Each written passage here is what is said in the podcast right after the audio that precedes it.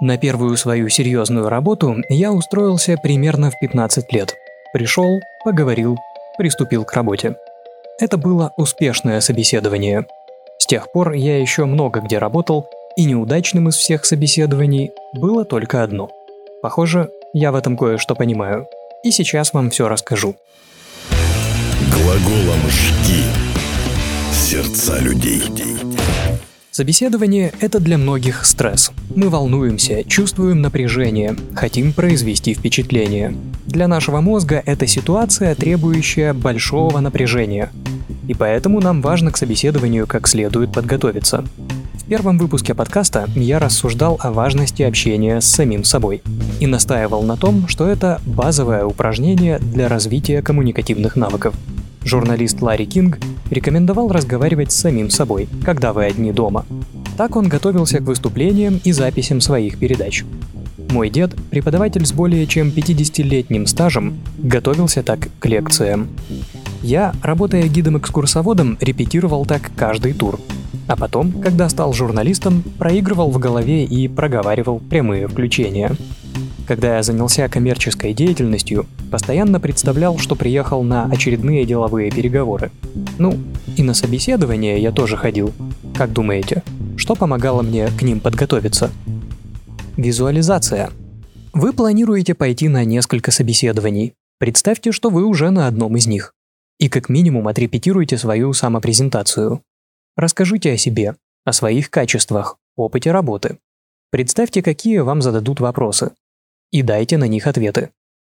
На виртуальном собеседовании у вас есть возможность взять паузу, подумать, сформулировать мысль, отвлечься.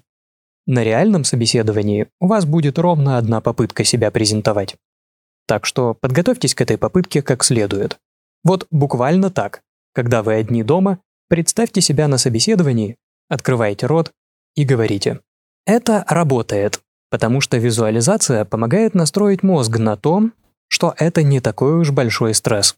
Вы все равно будете волноваться на реальном собеседовании, только, скорее всего, не так сильно, если отрепетируете его.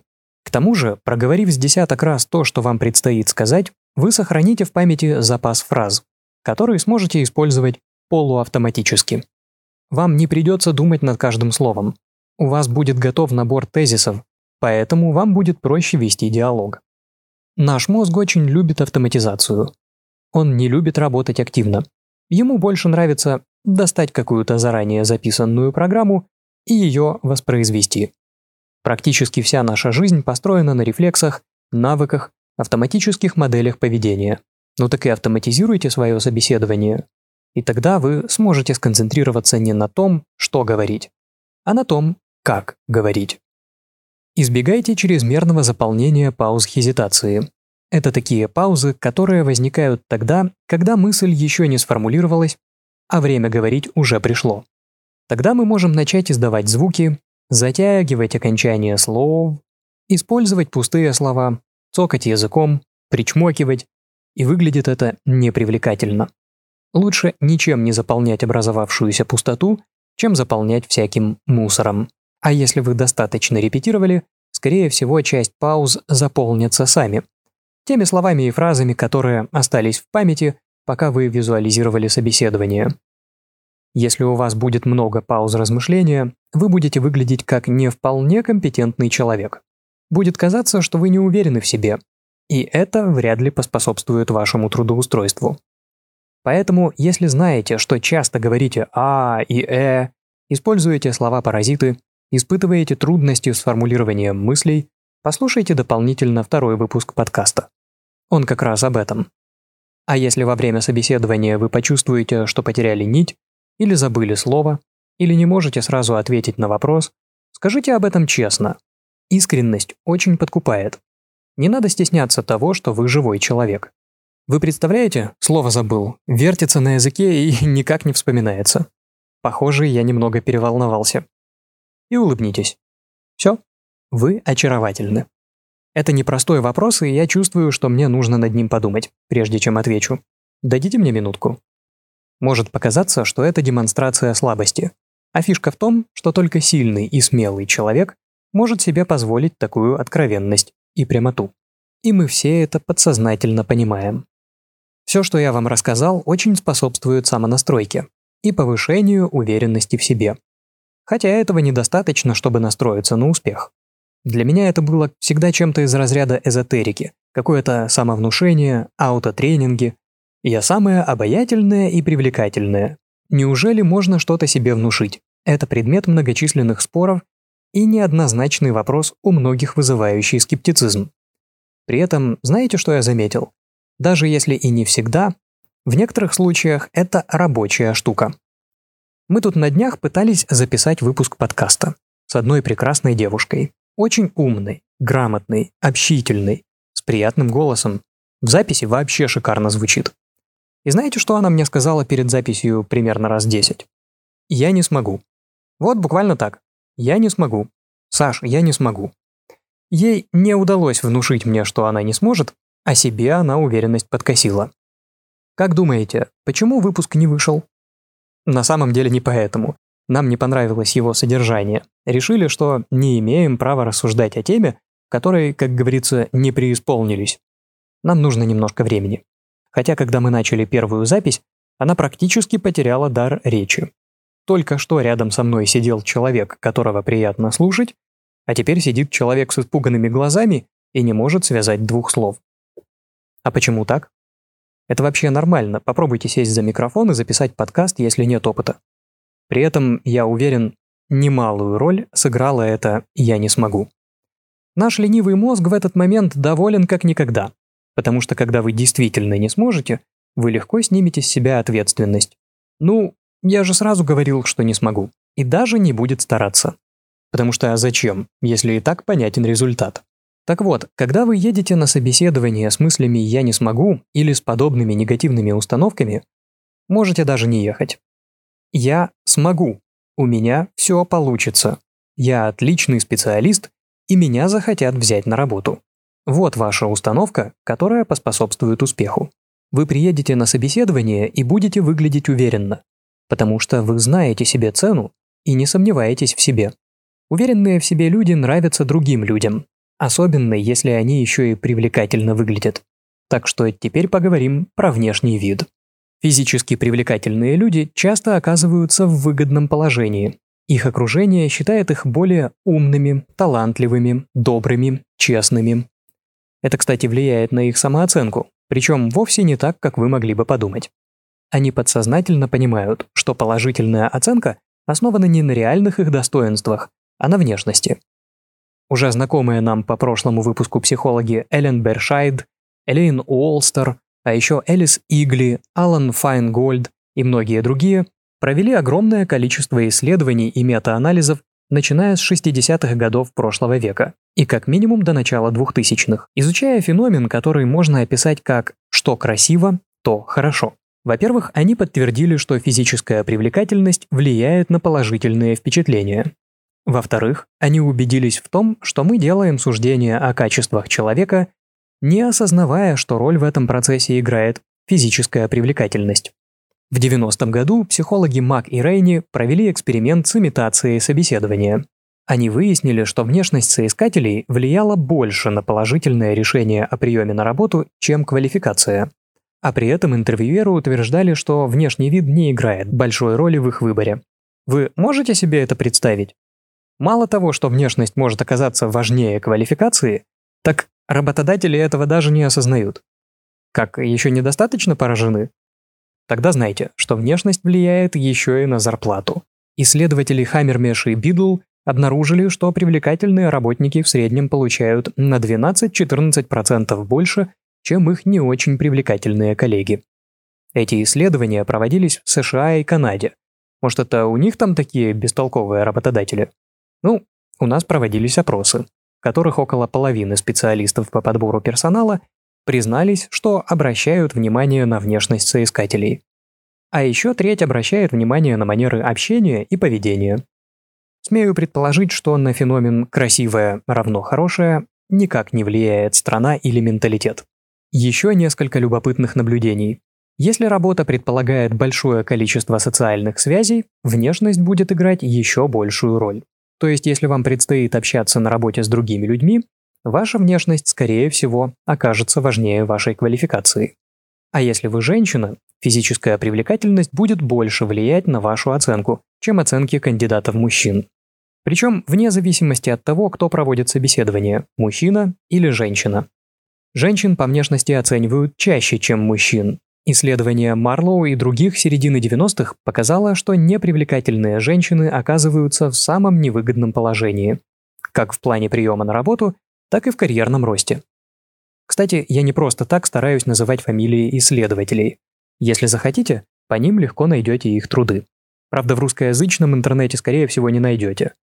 А в англоязычных источниках информации много, Поэтому, к слову, я не называю всех фамилий. Не знаю, как некоторые из них выговорить. У ряда ученых не указаны имена, а в Рунете о них информации нет.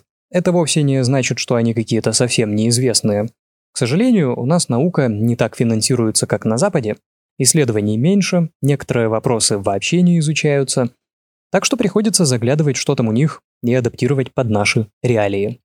Так вот, многочисленные исследования взаимосвязи внешности и трудоустройства доказывают эту взаимосвязь и подтверждают имплицитную теорию личности. Если интересно, почитайте, что это такое. А это интересно. Мы часто оцениваем людей автоматически и неосознанно, и даже не знаем, что на самом деле влияет на оценку. Внешность играет огромную роль, и если вы выглядите привлекательно, особенно если вы женщина, вы уже практически трудоустроены. К сожалению, если вы не привлекательны физически, устроиться на работу вам будет сложнее. В любом случае, стоит стараться выглядеть настолько хорошо, насколько это для вас возможно. К счастью, у женщин для этого есть множество инструментов. Одежда, макияж, прическа, ну, сами знаете. Кстати, не переусердствуйте. Не стоит наряжаться как на бал и делать вечерний макияж, если ваша работа не предполагает такой яркой внешности потому что тут, скорее всего, против вас сыграют принципы сходства. Мы о них говорили в прошлом выпуске. Одежда, например, влияет на отношение к вам людей. Если вы будете одеты так же, как принято одеваться там, куда вы пришли, у вас больше шансов. Поэтому, если вы устраиваетесь туда, где носят деловые костюмы, не приходите на собеседование в футболке и джинсах. А если работники носят футболки и джинсы, не надевайте деловой костюм. Чаще всего мы стараемся выглядеть опрятно, приходя на собеседование. Главное при этом, чтобы наша одежда соответствовала дресс-коду. Итак, старайтесь подчеркнуть свою привлекательность. Старайтесь выглядеть красиво. Если вы женщина, старайтесь еще больше. И не одевайтесь так, как не одеваются там, где вы планируете работать. Так, вы подготовились, самонастроились, оделись, приехали на собеседование. Помните о том, что вы должны выглядеть как уверенный в себе человек. Не забудьте про осанку. Не нужно мяться, смущаться, опускать взгляд. Важно помнить о том, что невербальная коммуникация крайне важна и может быть гораздо важнее того, что вы скажете словами. Американский антрополог Рэй Бердвистел считал, что только 35% информации при взаимодействии между людьми передается словами. Остальные 65% передаются в форме невербальной коммуникации. Большую часть своей жизни изучению невербального взаимодействия посвятили Алан и Барбара Пиз. Рекомендую почитать их книги. Хотя я находил в них некоторые противоречия и ссылки на устаревшие исследования, в целом то, о чем они рассказывают, помогает лучше понимать, как мы взаимодействуем с другими людьми. К одной из форм невербальной коммуникации можно отнести зрительный контакт. Это взаимный взгляд в глаза друг другу или в область вокруг глаз. Взгляд может многое рассказать о настроении и чувствах человека, о свойствах личности, доверии. Глаза – зеркало души, не зря ведь так говорят. Интенсивность и длительность контакта зависят от разных факторов, в частности, от традиционных культурных норм и ценностей, и от особенностей каждого человека. Разные народы по-разному соблюдают зрительный контакт. Западные народы более расположены к нему, восточные чаще его избегают. В восточной культуре прямой взгляд в глаза может считаться вызовом, поэтому китайцы и японцы, например, предпочитают смотреть в сторону или в область шеи. В западном мире наоборот. Если человек уводит взгляд, он или не заинтересован в общении, или что-то скрывает. Мы в этом плане ближе к Западу, хотя у многих из нас со зрительным контактом бывают проблемы. А при этом считается, что он может быть одним из факторов доверительного общения. Алан Пиз считает, что если человек смотрит вам в глаза менее трети всего времени общения, скорее всего он нечестен или что-то скрывает. Если зрительный контакт соблюдается более чем две трети времени разговора, это может говорить об одном из двух. Или вы человеку симпатичны и он расположен к общению с вами, или он настроен враждебно и посылает вам вызов. Явление контакта взгляда выходит глубоко в историю. С помощью зрительного контакта обменивались информацией и наши далекие предки. И мы в этом плане не очень далеко ушли от других животных. Вы знаете, что животные чаще всего не любят взгляд в глаза. Хищники воспринимают его как вызов, проявление агрессии или попытку доминировать. Поэтому я много раз слышал рекомендации не смотреть в глаза животным, особенно агрессивным. Думаю, и вы такие советы слышали не раз. Люди же давно научились определять, когда взгляд агрессивный, а когда доверительный. Британский психолог Майкл Аргайл выяснил, что если одному человеку нравится другой человек, он будет на него часто смотреть. И это может даже привести к ответной симпатии. Исходя из этого, исследователи считают, что, чтобы построить хорошие отношения с человеком, ваши взгляды должны пересекаться до 70% всего времени общения. При этом смотреть все время в глаза, не отрывая взгляд, не нужно. Это может быть истолковано как раз как агрессия. Вспомните, насколько часто вы соблюдаете зрительный контакт. Насколько вам комфортно смотреть в глаза других людей. Вполне возможно, вы испытываете некоторый дискомфорт. Как я. Мне бывает трудно поддерживать контакт взглядов. Хотя я не раз замечал, что хоть и не решающее, большое значение имеет то, насколько часто я смотрю собеседнику в глаза. При этом люди, которые избегают зрительного контакта, лично у меня не вызывают доверия. И как-то не очень располагают к общению. Уверен, я такой не один. Вывод, который можно из этого всего сделать, довольно простой. Смотрите в глаза человеку, который проводит собеседование. Не испепеляйте его взглядом. Не смотрите, не отрывая глаз. Не забывайте, что смотреть в глаза нужно, потому что это позволяет установить доверительные отношения. При этом делайте скидку на национальность и традиционные особенности. Если вы идете на собеседование где-нибудь в Китае или Японии, вполне возможно, эти рекомендации не для вас. Если в Европе, и как минимум европейской части России, запоминайте их и используйте. Во время разговора, глядя в глаза человеку, задавайте вопросы.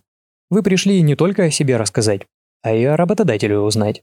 Проявите заинтересованность, спросите о том, что вас интересует. Кстати, не стесняйтесь задавать и личные вопросы тому, кто проводит собеседование. Людям нравится, когда ими интересуются. Мы об этом говорили в прошлом выпуске. Я, например, никогда не стесняюсь уточнить личное мнение человека, и мне ничто не мешает спросить, почему он выбрал именно эту компанию. А чего? А поговорить? Кстати, хочу вспомнить о теме третьего выпуска. Не стоит пытаться нагнать серьезности и использовать канцеляризмы. В настоящий момент имеет место быть данная ситуация. Вы общаетесь с живым человеком, таким же, как и вы. И ему так же, как и вам, будет проще воспринимать живую, человеческую речь. Если вы будете разговаривать, не используя канцеляризмы, вы не покажетесь простаком. С вами будет проще и приятнее вести беседу. Хотя если с вами на собеседовании пытаются разговаривать на казенном языке, Возможно, будет лучше отвечать соответственно. На всякий случай напомню, не отказывайтесь от глаголов и не превращайте глаголы в существительные. Содержание, недопущение, употребление, нахождение, хождение. Не используйте подряд большое количество существительных и не связанных с действием слов. Обладание мною опытом разработки каталогов и прочей печатной продукции.